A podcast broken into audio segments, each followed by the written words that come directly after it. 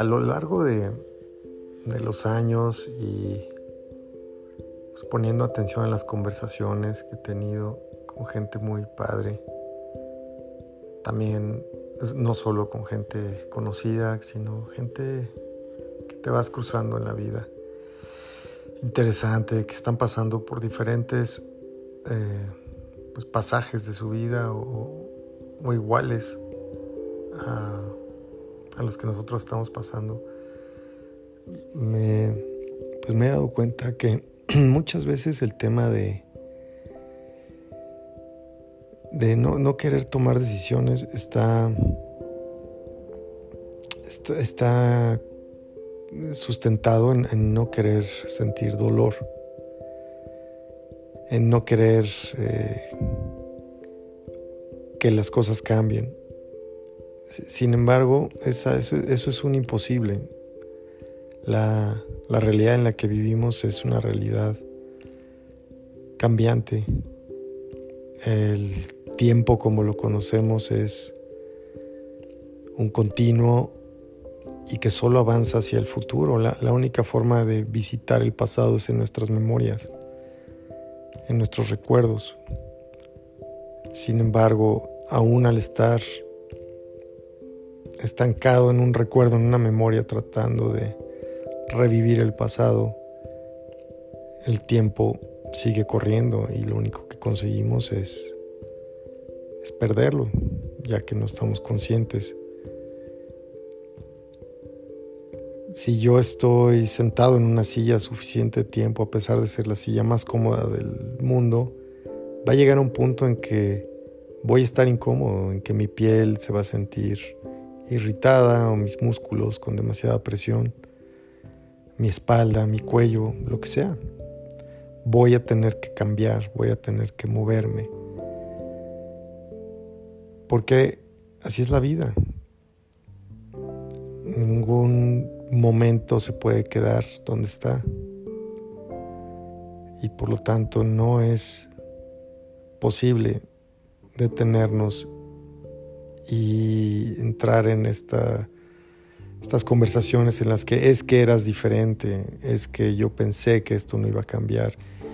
Eso en realidad es algo muy novelesco, no sé ni de dónde salió, porque no es algo pensado, no es algo real.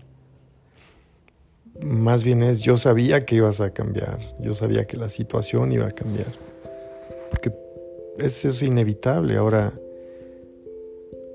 lo importante es comunicar los cambios y al percatarnos nosotros de cambios, si sentimos que no sientan bien con nuestros propios cambios, puedes ponerlo sobre la mesa y, platicarlo. Ver si podemos cambiar juntos, si podemos ayudarnos a cambiar mm, para seguir avanzando de la misma manera, porque el avance va a ser inevitable y el cambio también.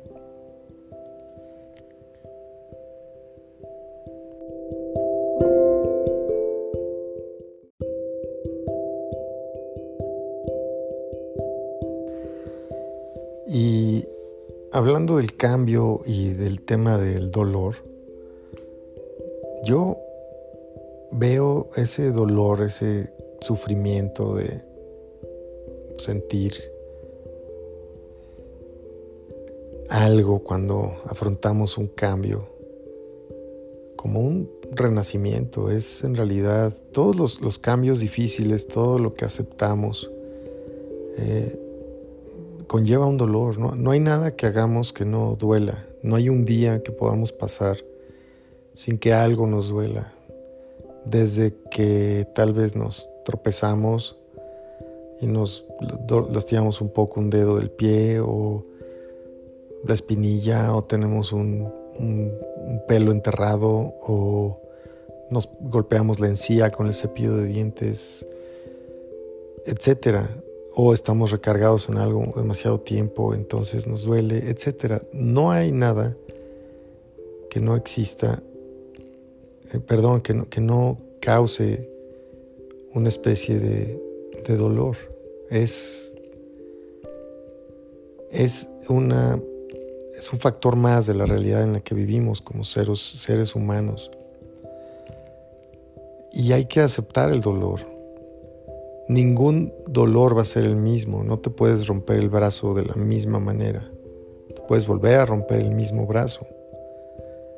Y por ende entenderás mejor el tipo de dolor que vas a experimentar. Sin embargo, el dolor será nuevo.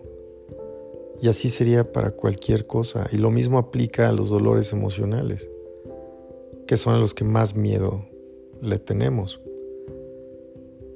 Sin embargo, si, si asumimos el dolor, lo aceptamos, lo entendemos, no sirve para estar preparados para las siguientes situaciones.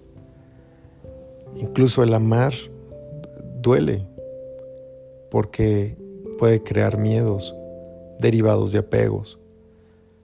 Sin embargo, no podemos decidir de la noche a la mañana decir adiós o dejar atrás a estos apegos. Es, es cosa son, son cosas en las que tenemos que trabajar y el trabajarlas derivarán a que sintamos dolor.